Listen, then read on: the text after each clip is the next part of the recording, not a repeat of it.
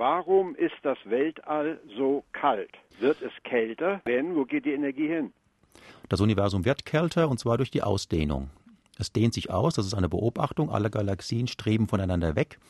Äh, alle Materie verdünnt sich und auch die Strahlung, die im Universum vorhanden ist, die Strahlung besteht aus Wellenlängen, und diese Wellenlängen werden auseinandergedehnt durch diese Ausdehnung des Kosmos. Und Strahlung mit einer längeren Wellenlänge äh, hat gewissermaßen Energie verloren.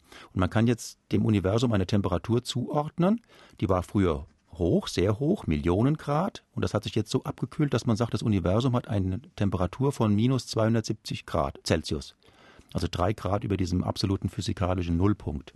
Und das wird immer weniger werden.